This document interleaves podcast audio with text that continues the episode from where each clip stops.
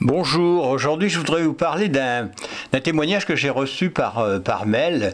Euh, c'est un homme, un monsieur qui me dit, un papa quoi, qui me dit bonjour, euh, ma fille est dysorthographique et dyslexique en maths et pourtant elle a passé l'année dernière un bac S avec mention assez bien. À ce jour, elle est en première année de prépa HEC à Lyon. Elle a été admise sur dossier.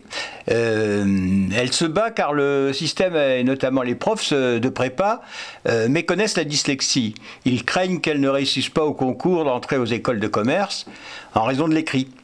Euh, systématiquement, il lui retire 4 points à ses écrits et, malgré la reconnaissance de son niveau intellectuel et de son oral au, classement, elle est pour la première fois dernière de sa classe. Euh, donc c'est un véritable combat pour elle euh, pour passer en seconde et obtenir un tiers temps au concours. Enfin bref, le corps médical admire sa ténacité, mais le système n'est pas juste car elle ne sera pas jugée sur ses capacités, mais sur son orthographe. Donc pourquoi je vous parle de cette témoignage, ben, ben, vous voyez, on n'en sort pas. Hein. Euh, moi, il y a des années, des années, des années, j'ai souffert de ça. Et eh bien, ça continue. Hein, ça continue. Des décennies plus tard, on en est encore au même point. Quand on voit que dans des écoles, des prépas, des écoles supérieures comme ça, euh, ben, les enseignants sont pas du tout euh, préparés et disposés à comprendre la, dyslexie. donc voilà, je, je, trouve que c'est honteux. il pourrait au moins avoir une formation sur le sujet. Hein.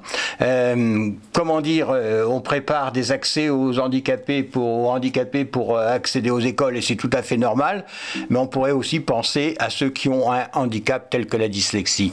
Le combat continue. En ce qui concerne cette personne, vu ses réussites scolaires, ce que j'ai répondu à, ce monsieur, j'y soyez assuré qu'elle arrive à, faire une école de commerce ou pas, c'est sûr qu'elle s'en sortira dans la vie, se sera déjà tellement battue dans sa jeunesse que ce sera une battante pour la vie et elle va la réussir.